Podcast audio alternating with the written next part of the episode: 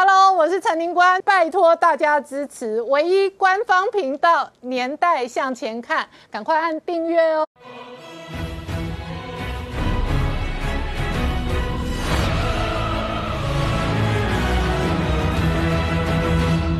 年代向前看，向前看年代。大家好，我是林官，欢迎我们忠实观众跟粉丝朋友扫描 QR Code 订阅《年代向前看》YouTube 官方频道。我们看立宏之乱乱了三天三夜之后，现在中纪委搬出习近平哦，而且中国党媒直接定调，这一个党媒的说法是说，所有失德艺人必须凉。那这一个艺人要立德啊，那这一回合的立德哦，事实上是习近平的国策。王力宏哦道歉认输认错之后，赶快送一。个豪宅哦，想要止血，不过他在中国的市场跟中国的代言这一回合麻烦很大哦。以他代言的汽车来讲，代言费用三千万，现在谣传合约的这一个赔款可能要高达十倍以上哦。那中国市场一旦断了之后呢，整个他的这一个演艺工作的事业哦，恐怕也要去掉大避恨的江山。那同一时间呢，新平说，文艺工作者要德艺双馨，所以呢，所有。有的名人明星哦，包含了网红直播主，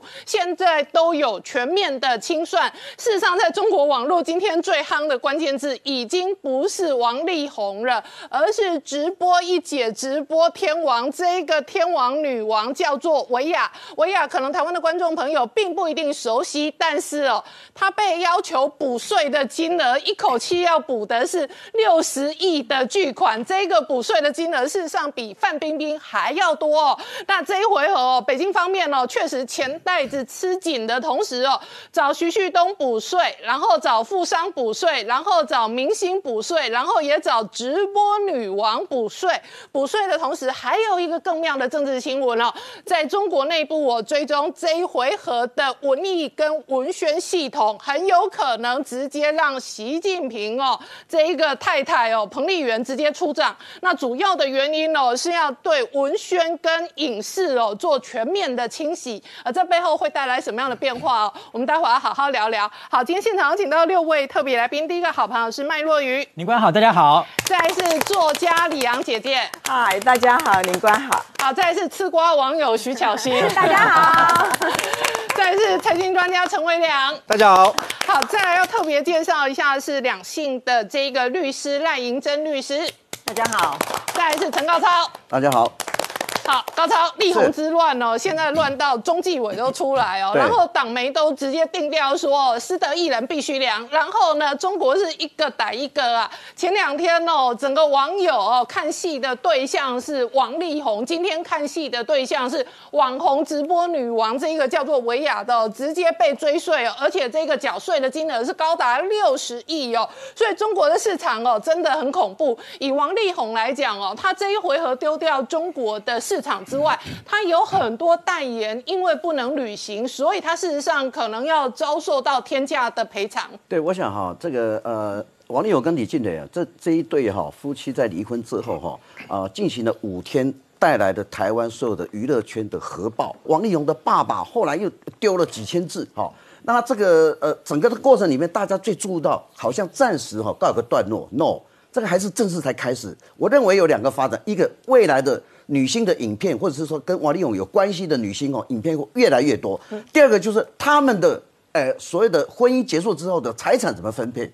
哇，这个大家都非常新，那个非常好奇。那首先他提到有一个吴江叫做大吴江哦，原来王力宏要赠这个李俊磊大吴江这栋豪宅。大吴江这个是地点是在仁爱路林荫大道，我们叫做啊仁爱路三段里面的黄金 A 级地段。嗯，好，那这个豪宅基本上是呃楼高二十一层。那当然，这里面王力宏是买在第十二楼，在二零一七年买的时候是四亿，总价四亿，大概一百八十平哦，连车位加起来大概两百多平哦。那当然，一百八十平里面光客厅就一百平了，客厅一百平什么什么意思呢？因为有一年王力宏曾经找杰姐、林俊杰，还有林志玲，还有陈汉典到他家去开 party。光客厅就一百个人，你看一百个人可以容纳多少个 party？好，这个是极致奢华。好，那我们看它的总价到目前为止进进手价是四亿，现在大概是四亿八千万。好，那四亿八千万里面，大家认为是这个房子的每平单价大概多少啊？当时当初买的时候，王力宏买的是两百零九万每一平，可是他们呃过去从二零一二年这栋大楼完工到现在为止。对不起，只有三户实际成交。换句话说，地点很好，没有人想试出。好，那大概他楼上楼下大概是两百五十四万到两百三十七万一平啊。哈，所以这个房子基本上一直在增值当中。但是这个房子里面的住户哦，大家引起注意了，因为王力宏家牵涉很多人，哎，连他的邻居都要被都要被这个登载出来。像里面有住谁啊？台塑的王文洋过去在这里哦，好，永丰余的股东哦，另外一个啊，这个大家也知道嘛，张家泰社啊，太平洋说过过去，张家也在这里，还有豫创啊，陈红哇，科技界的，还有黎智英啊，最近要进去关的黎智英啊，也住在这里面，所以它里面是非常多的名人，包括政界艺人。许许许慧欣也住在这里。好，那我们看这栋就要移转嘛。现在不是说应该是赠与嘛？赠与过户给这个呃黎建磊，大家会计师就在问说啊，这怎么办呢？这个到底税务是怎么样？哈，我们很简单，因为这个呃这个这栋豪宅大我讲是登记在公司，嗯啊，就是一个法人的公司，所以法人公司里面你现在要赠与给自然人，就是李进磊，嗯，所以基本上这个是不用科赠与税。但是李进磊因为拿到这一笔的这个豪宅，基本上他有。也有有利呃有所得，所以要综合所得税。那如果按公告限值再加上房屋评级限值，大概一点五亿来算哦，四十趴，嗯，大概要缴六千万哦。所以李俊莲要缴六千万的税，但是还有一招，如果这个公司是这个公司是假设是赠与不是李俊磊的个人自然人，而是李俊磊的公司火力全开，那的话就不一样，那就。税就所得税就就减少了，就减少，大概会缴到两千多万而已的。所以说这个是大家关注的这个。当然它不止这样，呃，其实王力宏还有一栋房子叫做国庭，是在忠孝东路的二段，这也是个豪宅，这个大概是大概一百平左右哈。现在目前的价格起来，我看起来大概有增增值到大概八千五百万。所以王力宏即使把这栋呃大吴江赠给李进哲，但是他自己还有大概八千五百万的一栋豪宅。好，那一个问题，刚刚主持人提到了。现在中国大陆对于这样的，尤其是黄立荣的，呃，这整个的声量跟他的演艺圈的发展是在中国大陆，所以中国大陆这边啊，亲共的所谓的《环球时报》也开始在切割，说，哎呀，这个黄立宏啊，他是美籍的台湾人呐，他不是大陆人哦，跟我们没什么关系。另外他提到说，这些艺人哦，踩着所谓的道德和法律的红线，嗯，对不起，这个叫失德艺人，这个这一场哦，变成中国影剧圈的一个黑洞，所以一定要处理好。那最近当然声援呃呃这个李俊杰有很多了，包括呃呃这个所谓的华冈艺人呐，华五五人艺这个基本上五个艺人呐都来声援他，大部分大家都讲说，哎，这个李俊磊实在太可怜了哈，所以这个很多人声援。好，我最后问一个，最后重点是在这里，真的完蛋了吗？王力宏代言孔培十倍，因为王力宏在大陆有四家公司，对，第一个是火力全开公司。龙的传人就是那个服饰文创公司，还有一个什么西东音乐，还有一个乐学，它有一个 A P P 的所谓的音乐教学里面，光一期就要一千六百块人民币。嗯，当年在这个开中呃在开开班的时候，有两万个人报名。换句话说，光一个 A P P 就可以替王力宏带来一点五亿台币一年。好，那另外他最近广告可能会受到影响，包括 Infinity 的车子的影响。另外，呃，周大胜的个珠宝也可能会代言影响。好，最重要是说，他们一般艺人跟所有的经纪人在签约的时候，或者代言人签约时，都有个条款，就说你如果万一道德有问题的话，要赔偿金，要赔偿十倍。哦，换句话说，王力宏的代言如果一支，他现在价码是三千万，哦，那四支就多少？就四支是一千两呃一千呃一亿两千万嘛，对。可是它是十倍哦，如果赔十倍就十二亿，不得了啊！哦，陈高超你很凶哎，你算很高哎。不，所以它四支广告你要赔多少？十倍哎。假设一支是三千万的话，那你要多少？三亿啊，对不对？所以我觉得这样得不偿失。所以我觉得这个这场所谓的呃王力宏跟所谓李俊磊的戏是不是到这里结束？我看。可能还在演下去。哎，真的，我请教麦麦，说早知如此，何必当初？哎，这伤很大。是，那但是已经已经发生了，只有面对哈。其实你看这次事件，几乎一面倒的是 王力宏已经到了谷底了。那李静蕾是一个善，看起来是一个是一个大家同情，也是一个这样的一个胜胜胜胜利者。那其实这个东西有点吊诡，因为为什么？因为其实照王力宏，我们当然讲。王力宏他现在整个重心在中国大陆，他又是这么红，呃，红的一个一个所谓的红是说心里是很红色的，他是心向祖国的龙的传人。以他以这种情形啊，如果在以前来讲的话，如果他出了事情，大陆还会有一半的网友可能会悄悄的声援他啊，去打击对方或去挖爬粪对方，希望来来来来来解救他们。可是这次你会发现。完全没有，嗯，一个原因当然是王力宏他自己的这个渣男太恶劣了，就是婚内外遇跟招妓，这个是一刀毙命的。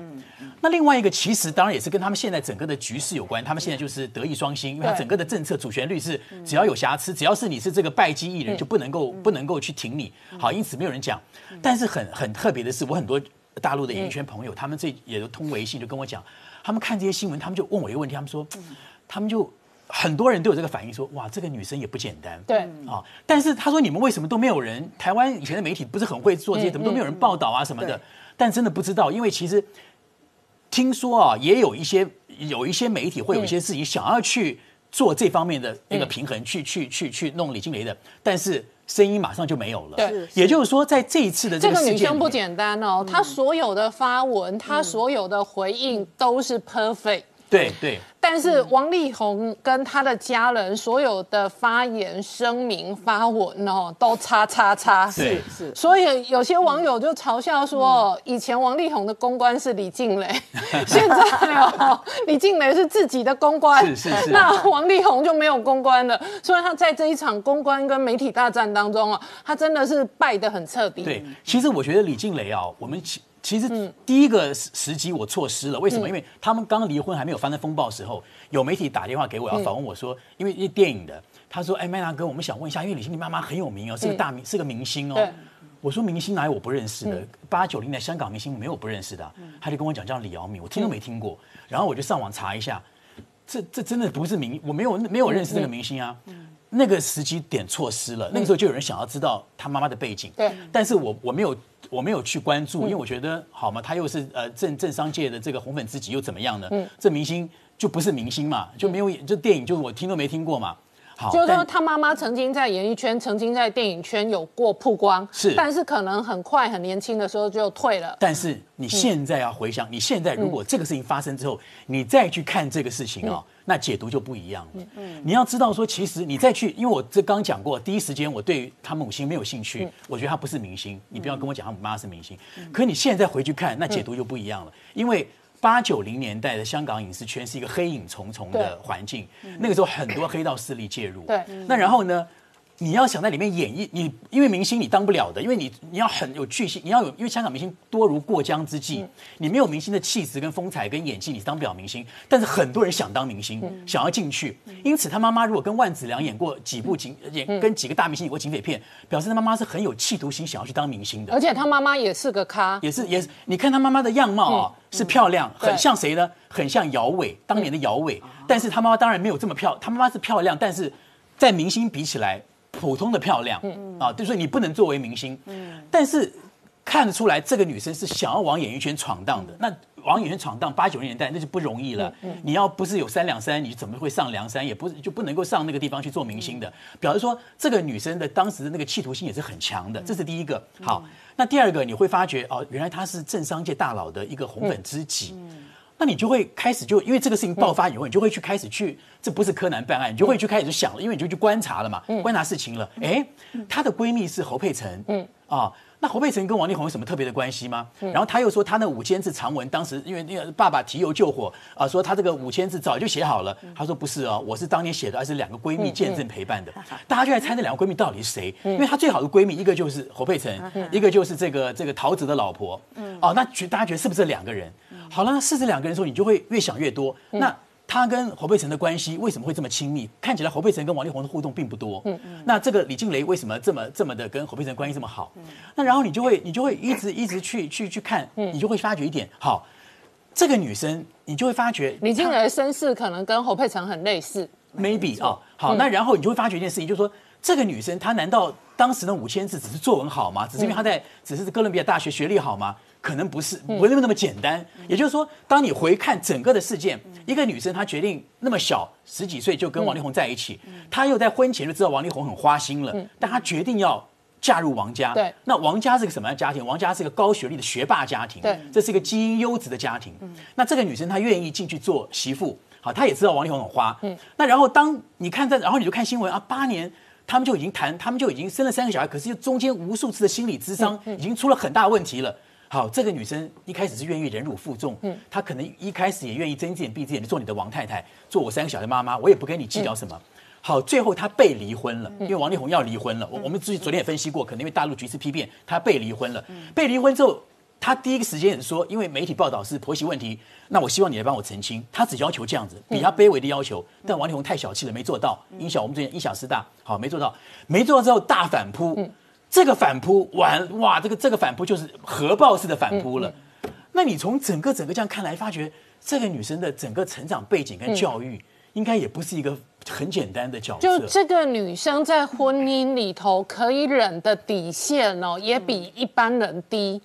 就一般人哦，每个人都有那个红线跟底线，但是这个女生可以忍的底线哦，确实也是相当的特别。她也是忍了那么多年，然后那么多这么离谱的事情。你还发现一件事情，就是说你会，然后你就回去，因为然后你就开始回去会查，因为包括王力宏爸爸提提油救火嘛，你就会回去查。那他那这个李静蕾的妈妈，在她整个的婚姻过程中，还有她整个嫁到王家之后扮演的角色，你会发觉没有什么资料，嗯，连图片也没有，对。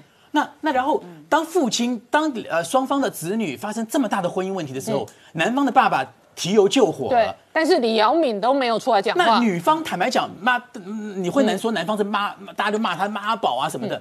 然后你就发觉，那女女女儿这么受委屈了，哇，对，被男方的家庭已经搞成这样子了，等于说是其呃有点侮辱了，然后就这样子，那么那么的那个，那妈妈都不妈，那那那女儿的妈妈呢，心头肉呢，妈妈在哪里呢？那当然，你可以解读说，我让小孩自己解决，这是小孩大人，他们也都成熟大人了，我干嘛来介入？嗯，但是你会觉得很奇怪，你就会你就会开始，我刚刚讲的第一时间别人来访问我，我错失了，我不讲，觉得这个人是个重要的，这个在这个整个戏码里面是个重要的，因为我觉得他不是个明星。嗯，但你今天发觉，天哪，那怎么都一直消失，一直没有这个人出现呢？你就会觉得很起疑了，嗯，就是说为什么在这个丈母娘扮演的角色，她既然是一个以前做过明星，表示她曝过光，她有她的记录，跟万梓良。演过戏，嗯，她又是一个政商界的大佬的红粉知己，嗯，她又是一个呃商界的女强人，对，她应该很有她的震惊，她有她的地位啊，对，那为什么在这个你女儿的婚姻这整个的里面，你是扮演一个默默，嗯，默默默默没有声音的角色，嗯，这个就让人觉得有点奇怪。那这个当然你就会联想到这个东西跟。李静蕾的这这个家庭教育、成长背景，包括他后来这样的一个反击大动作，这这就这就是你就可以回应了别人问。从我们现在知道的资讯，她真正的血统是台日混血的女孩子，叫做西村美智子。是，所以西村可能是父亲的姓，但是父亲什么来头并不确定。对。可是以他妈妈当年可以在香港的电影圈发展，是，那他的爸爸应该也是有点来头，这个是我们可以推测跟推敲的。然后第二个是。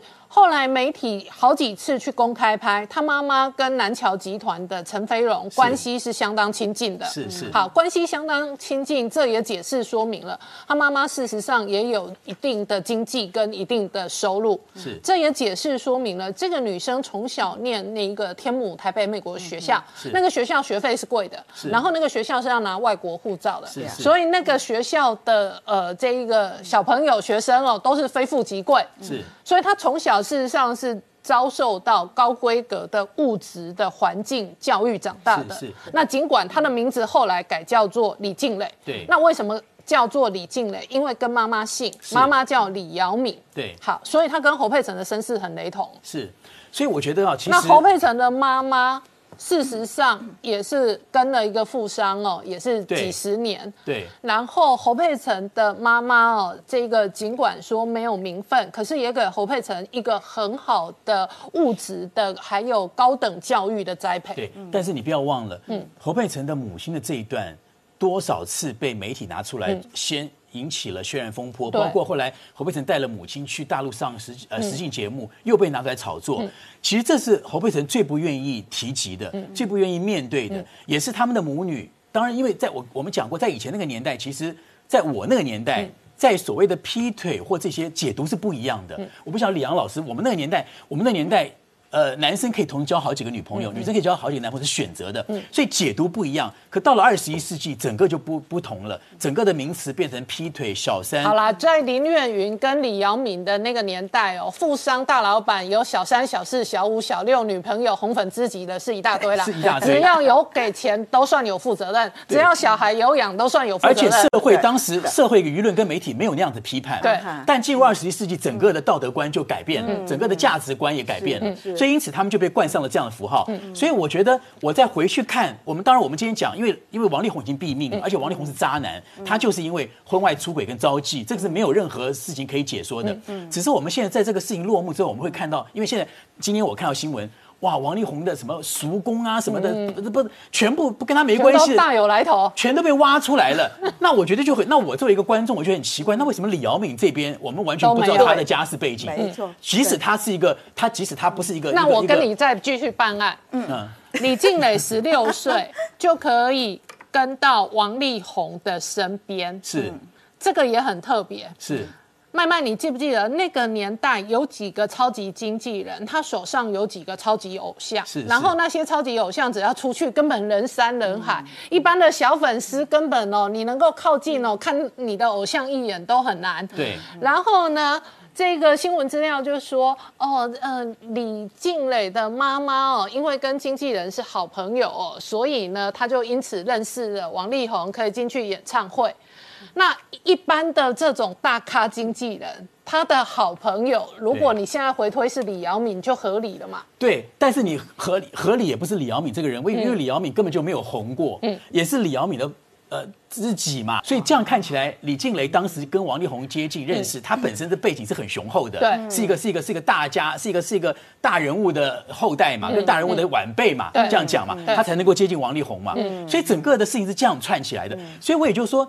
当别人问我说：“哇，这个女生看起来不简单，很厉害哦。”那他就问我们大陆的大陆朋友就问我说：“那怎么都没有看到你们这边在在在在在报道或干嘛的？”所以这也造成了后来我去想这些事情，因为我尤其最近在看这些新闻，我就发觉，对你那当当然你说现在现在我我看到很多呃女性的律师啊什么的，当然他们讲都非常对，王力宏根本就是一个渣男怎么样？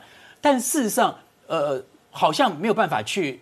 呃，去探究女生一点点啊，这我觉得这也不也不尽然是对的，因为毕竟大家已经这个事情已经已经到这样子了，将来还要还要去去继续的继续的去去谈这些东西。那我觉得观众合理的，我觉得很多人都有一个都有一个问题，就是哦，这个女生不是个简单的角色，嗯，啊，这个不是简单角色，我觉得就不是像电视上讲的，她的呃，人家现在这个新闻都是想说啊，这个哥伦比亚大学毕业的要学作文要学她，嗯，啊，作文会考多少分，作文做得好，文笔要好，嗯。那李阳老师也是文学，知道没有文笔文笔好是一回事，对不对？文笔只是过去十年的最后一役，对。但是过去十年可以这一个呃这样子跟天王相处，然后可以跟天王的家庭相处，然后可以。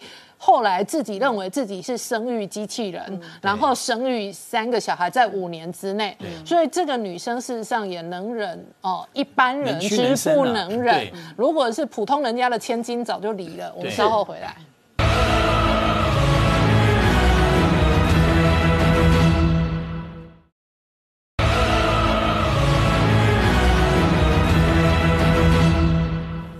年代向前看的节目现场，我们今天聊的是力宏之乱，乱了三天三夜。现在中国党媒定调说，失德艺人必须凉哦。说外界解读哦，他在中国市场可能是完蛋了。那我请教巧心了，哎，但是吃瓜看戏的网友哦，这一出戏哦，真的觉得哦精彩绝伦，而且呢都要追到非常晚，知道吗？这一波呢很多都是年轻人在追，为什么？因为年轻人比较晚睡觉。他们两个非常有趣哦，我不晓得为什么都要在半夜。一两点的时候 发文，所以前几天每天晚上你会看到大家在网上的互动，在讨论什么呢？我现在到底该不该去睡了？万一我去睡了，雷神又发文了，我不就没有第一时间追到吗？所以网络上它有非常多的这个梗图就开始，我来跟大家介绍一下。比方说呢，有些人认为哈，这个王力宏长得有点像美国的明星基努里维，确实有一点像。可是呢，他现在被改成叫什么叫激怒李雷，就是说你不要激怒这个李静。雷，因为呢就会变成是像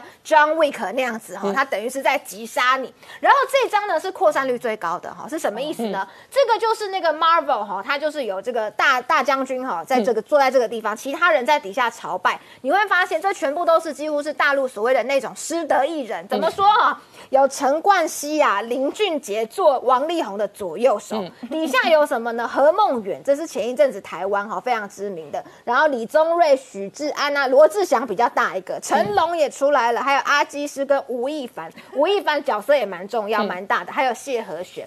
那另外呢，你也可以来看到哈，很多人就在问说，那王力宏到底该怎么样能够度过这个难关呢？网友帮他想到一个方式，就只有等奇异博士出来说，让所有人都能够忘记王力宏，他才有机会。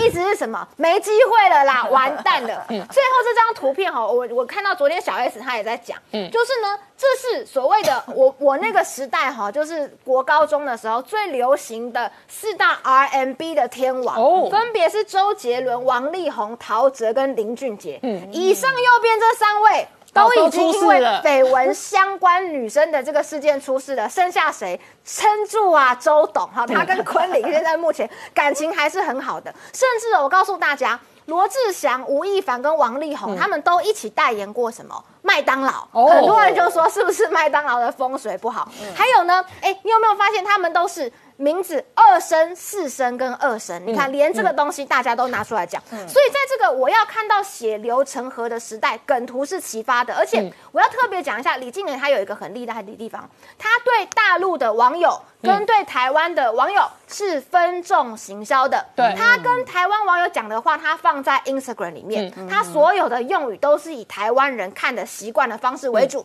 可是另外一边微博的战场上面，他的用字遣词是。中国大陆的网友可以接受的，比如说呢，西村美智子这个东西，王力宏他某种程度是想要挑拨什么？嗯，中日之间的仇恨情绪嘛，在中国大陆你一牵扯跟日本有关，你就没了。嗯，可是李静蕾就在微博怎么回应呢？他说：“好，那个是他爸爸跟他们家过去是他不喜欢提起的往事，所以他才改名。第二个，他说他是在台北出生长大，嗯，所以他用的是台北哦，他不是用台湾哦，所以这个是非常精密。”的用字代表他对政治也是有所涉猎，所以他知道，如果在两岸之间他都要这个议题有知名度，网友都要共同支持他，好，你就必须在。这个 I G 跟在微博上面有不同的说话方式，嗯，但是内容呢本身是统一的。哎，真的，我请教昂姐，你怎么观察哦？今年真的是渣男大爆炸的年。是啊，本来年初我们还在渣林炳书，呃，应该说月初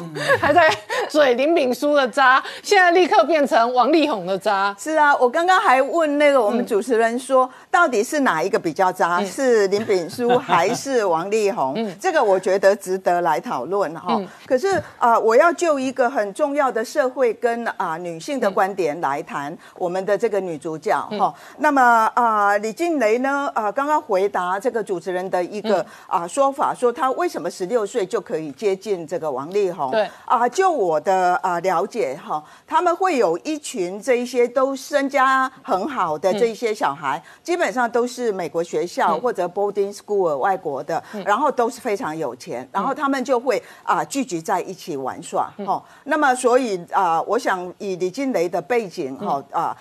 会有机会跟那个王力宏在一起，这个倒是啊不奇怪哈。所以呢，因此呢，如果各位想要走进豪门的话的女生呢，恐怕还是要先砸钱去读什么 boarding school 或者美国学校，才有这个机会。这第一点哈。第二点呢，我们来看到李金雷呢啊，我们做妇女运动做那么多年哈，我真的要讲说，哇，这个实在好样的哈，他。呃，八年的婚姻换了十一亿台币，嗯，我我觉得很好赚，对不起哈，因为啊，这个钱是大到足以做很多的慈善，或者是很多的这个啊公益的事情。我想李小姐如果觉得说，嗯，自己。不想要这个钱，这个豪宅的四点八亿，如果拿来帮助这一些被渣男碾过的这一些普通而没有办法发出声音来的这些女性的话，你想可以帮多少女人出气，对不对？这个其实是给他一个非常好的提议，因为他一直说他目标不是在钱嘛，对不对？哈，那么我们的确有很多的这一些。发不出声音来的啊，被渣男欺凌的，然后也不能写五千字文的这样的女性，在我的整个我们做这么多年的妇女运动的工作里面，真的需要帮助的。再来，我们来看李小姐的一个作为，我觉得非常呃，其实是仍然是走传统那个路数的，包括她生三三个孩子，我觉得其实不是生到老三才生到儿子，对，我觉得是为了博一个儿子，而不是真的那么爱生，对不对？哈、因为我们都知道，她自己都讲说，她为了生孩子，整个。啊，身体的脏器都移位了，等等等等，对不对？哈，再来的话，像刚刚年官讲的，可以熬那么久不离婚，哇，这个是真的能呃别人所不能的。所以他其实我们看到在他的身上这么多年来的这个我们妇女运动里面，希望能够。要求女性能够有更多的独立自主，哈、啊，能够不要依赖男人啊，能够走出自己一片天。我觉得其实是非常背道而驰的。哎、那我问你哦，你刚刚讲说生到第三个小孩，生到儿子哦，嗯，这个确实哦，也刷新了一般人的三观。嗯，一般人会觉得大户人家如果生孙子生金孙哦。那这个媳妇哦，只要不是犯天大地大的错哈，都嘛怎么看都看到一些金孙的妈、孩子的妈的份上哈，没有人在理的。而且哦，很多老人家哈、哦，像像他爸爸王爸爸也很妙。王爸爸听到李静蕾怀孕，他们家族竟然是希望她打胎。哎、一般真正的大户人家，如果女孩子怀孕了、哦，我们承认有些豪门是儿子有生的话就有地位，然后如果生出女儿的话，有些时候真的重男轻女哦，那个家庭地位、婚姻地位就不一样。所以一般人很难理解的是王力宏的渣哦，是啊生完儿子之后立刻谈离婚，就把你一脚踢开。我觉得这个当中哈，我必得要讲，然后我简单用一下我们跟啊、朋友跟一些名人或政治人物的关系哈。呃，我想很多女生都知道，就说留一手哈，比如政治人物那个很多钱呐、都是太太或者女朋友在经手的嘛。那他如果把这个日记啊什么东西写下来，这个绝对是非常好的威胁的手段，就是你要跟我怎么样的时候，我就秀给你看说，嘿嘿嘿，那一天怎么样这样子哈。那么所以王力宏一直在讲，我不是替他辩白哈，我只是要厘清这个啊、夫妻生活的一些状况哈。我觉得王力宏一直讲说他会被感觉上被威胁，我相信啊、如果我是李静蕾的话，我也一定拿这些资料给你看嘛，对不对？你要这样这样这样这样吗？对不对？问题是为什么生了儿子还不保这个地位？我觉得其实跟整个的时代在改变。王力宏怎么说都是一个在美国受教育啊长大的孩子，他可能比较没有这一种，就是说啊传宗接代啊是什么什么这样的观念。那我相信，呃，李静蕾跟这个王力宏的家庭关系大概也处不好，所以。他们会觉得啊，儿子再生就有啊，对不对？吼，所以亲爱的各位女性朋友，不要以为生了儿子就保住你豪门的地位，这是我今天一定要跟啊那一些梦想要进豪门、要赚十一亿的这些女女生说，嗯，现在的时代背景不一样了。可是我真的要拿一个例子来看哦，因为我对这整个事情的对社会面的一个影响很感兴趣。三十几年前啊，潇洒我们的一个很好的女作家写了一个叫《给前夫的一封信》。嗯，好，那个时候呢，呃，我们的那个男主角啊，那个你们啊。呃张呃张译。张译导演。张张译导演对不对？嗯。跟杨慧珊，张译只不过外汇，他也没有嫖妓，也没有乱搞男女关系，或者至少没有浮上台面哈。所以啊，而且是个非常好的导演。可是因为这一篇给前夫的一封信，而且完全里面没有铺露什么，非常的啊低调的就讲出了一些啊隐藏的事实。足以毁掉张译这么好的一个新浪潮的导演，跟毁掉杨慧珊这么好的一个女演员，对不对？对。哦，好，那么过了三四十年之后，哎、很有趣的是，一篇五千字文，同样的对另外的一个搞艺术的嗯。音乐人王力宏。有这样大的一个影响力。但是王力宏他的人设诉求的是这种完美形象啊，嗯嗯，就说他那个诉求的形象落差很大、啊。对。王力宏如果一出道就是摇滚渣男的话，他今天再渣，大家都觉得很正常，对不对？是，可是哎、很多摇滚渣男也在外头生小孩。不不认小孩、不顾小孩的也很多啊是。但他的形象是什么优质偶像对？他要创造一个完美的男神的那一个产品形象。嗯，结果产品实质内容跟产品形象不一样的时候，当然就砸了啊。是，然后你可以看出来哈，这整个当然跟刚刚呃麦麦讲的，就是呃那个中国大陆的现在的严打非常有关系。可是我们也看出一个非常有趣的社会现象，就是三四十年来这个道德的坐标的一个转移，或者女性的独立自主的角色，在这两个人的关系当中呢，似乎还是维持原样的。这个是一个我觉得觉得值得社会学家啊来做一个更仔细的分析，到底为什么会三四十年这个坐标转移不了？我觉得会是一个很有趣的台湾的现象。同时，还是要跟那一些想入豪门、跟那一些想要啊啊赚啊很多钱的这些女性朋友们讲，哈，呃，这个代价我觉得还是太大。如果是我或者刚刚那个啊领官讲的那一些。嗯，出身很好的千金小姐，她们可能就不要这样忍了。嗯，值得吗？好，而且还要想想看，等一下如果有机会我来讲，嗯，对以后的你的孩子会有多大的伤害？好，我们稍后回来。欢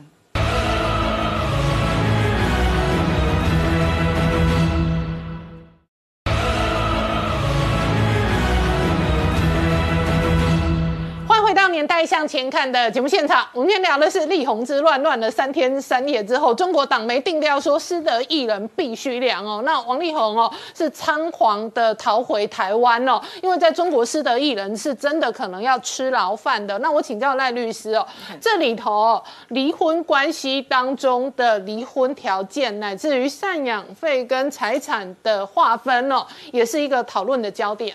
呃，没错，我们先来哦分析一下，就是说在现代社会上，我们常常遇到的一些哦可能会比较具有离婚体质的一些现象哦。那通常我们的经验是说，只要构成其中一个要件，那就婚姻就很容易会破裂哦。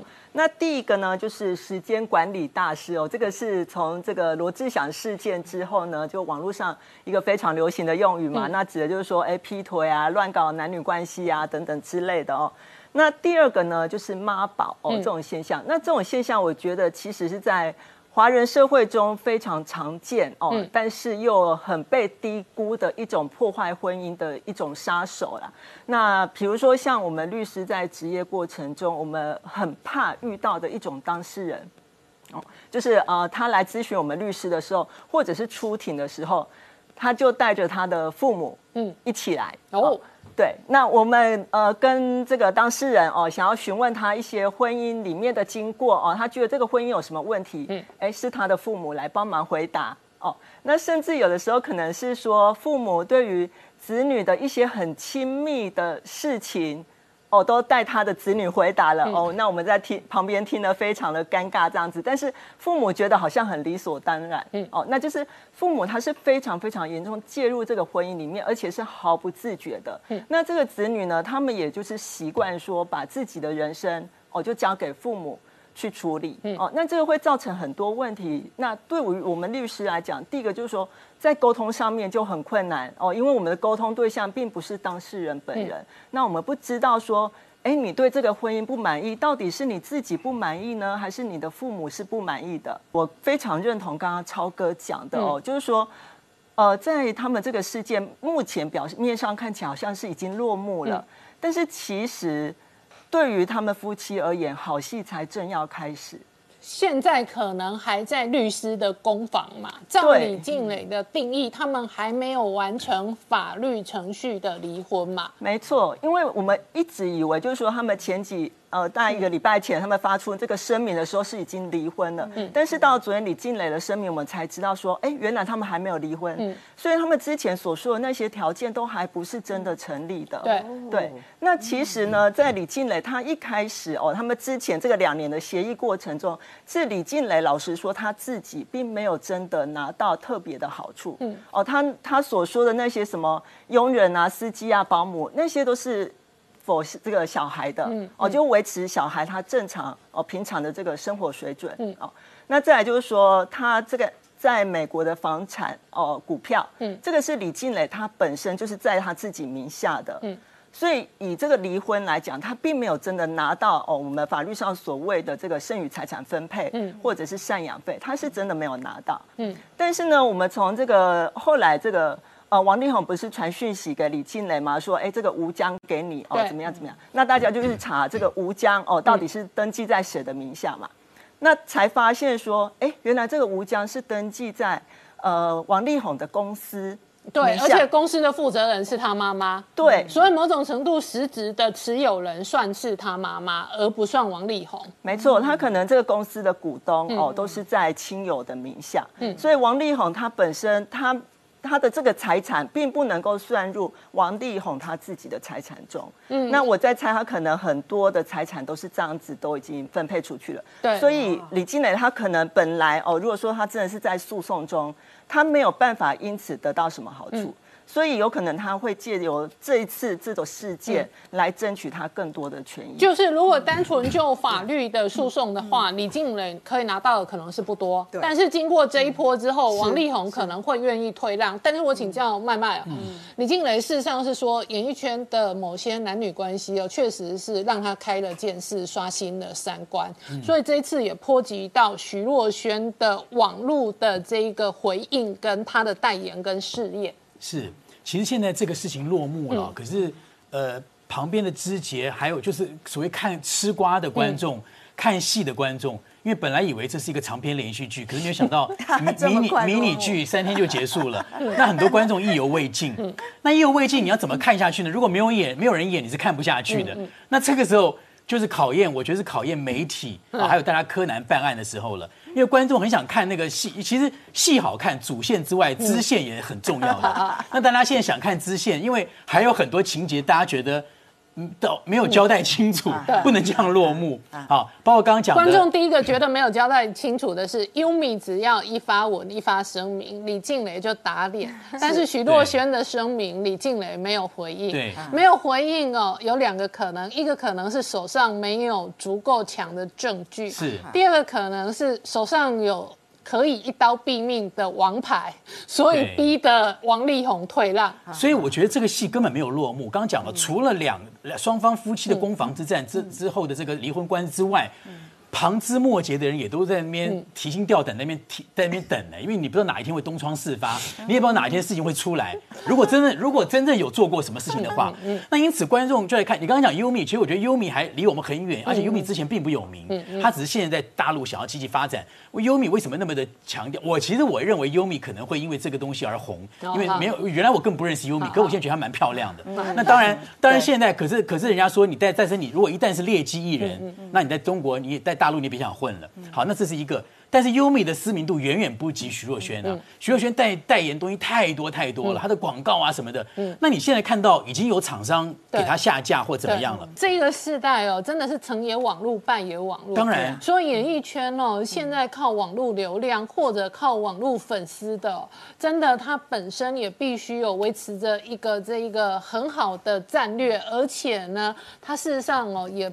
并不能够稍一不慎稍一不慎哦，以王力宏之快哦，他的事业要崩盘哦，真的三天之内就搞定了。现在大家发现了。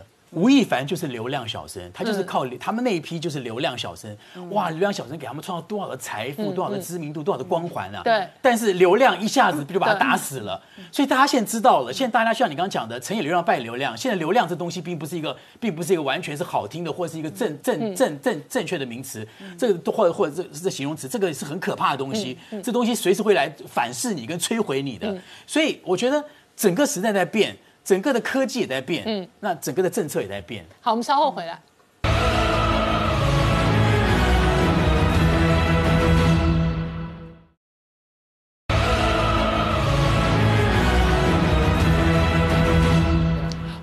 年代向前看的节目现场，那吃瓜看观众哦，除了看力宏之乱之外哦，事实上哦也很担心这一个全球金融市场的这一个圣诞节的效应哦。昨天外资砍了台股哦，但是今天事实上台股跟着反弹了。对，昨天外资才大砍了一百九十四亿，今天马上呢又大买了一百零六亿元哦。其实最近台股很明显的跟美股慢慢的脱钩，然后呢外资在台股的进出也比较是属于被动式的操作，那基本上就是走自己。己的路，内资抬头为主。那今天看起来呢，月均线已经开始翻扬了，所以其实台股虽然没有什么特别激情的行情，但是应该有机会在年底封关之前是稳中透强。那撑盘的全指股来看的话呢，台积电今天表现欠佳，收了一个十字线，目前下档先看季线的支撑。那联电今天是小涨一个百分点哦，不过目前看起来也是回撤季线哦，还没有进一步动能转强的迹象。反而是今天最大的亮点是在大力光，我们看到今天大力光碰到涨停板了，三天之内两度涨停。那一方面就是最近有一些外资开始调高平等，二方面其实之前哦。大力光就已经呢首度实施库藏股，那到本周五为止，所以目前还是在库藏股的一个阶段。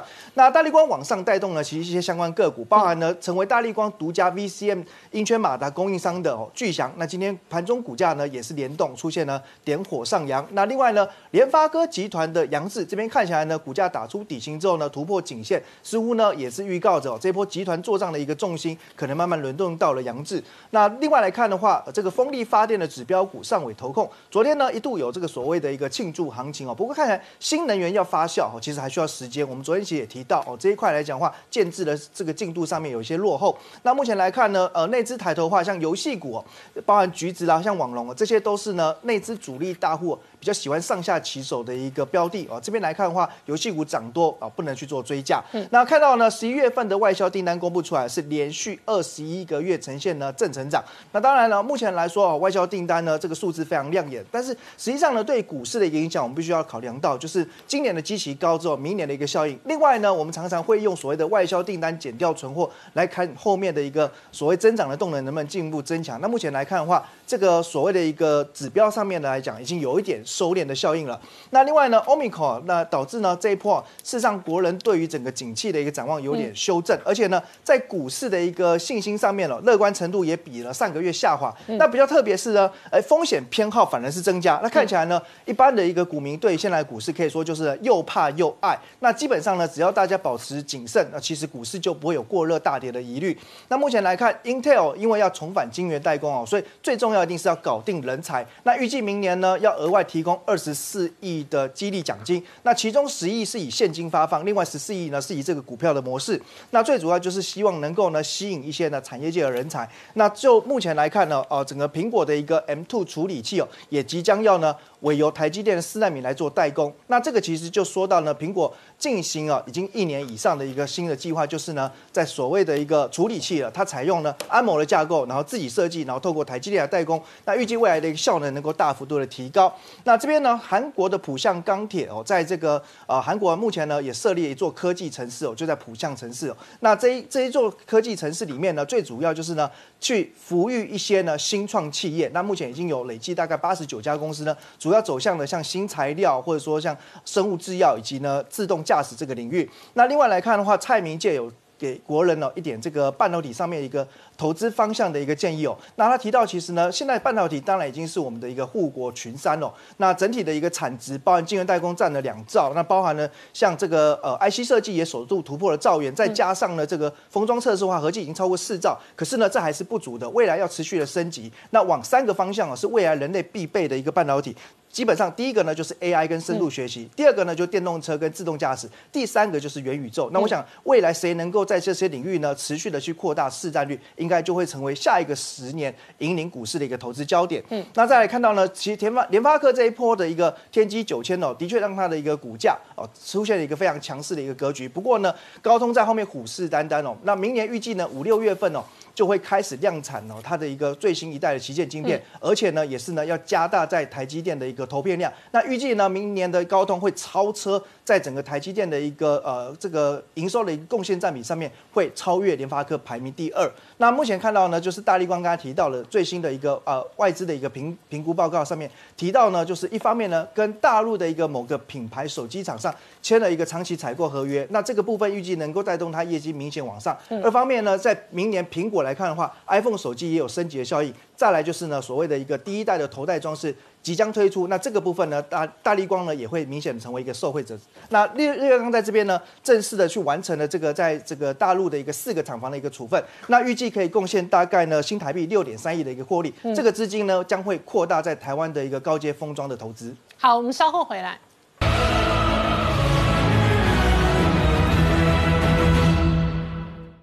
Hello。我是陈宁官，拜托大家支持唯一官方频道《年代向前看》，赶快按订阅哦。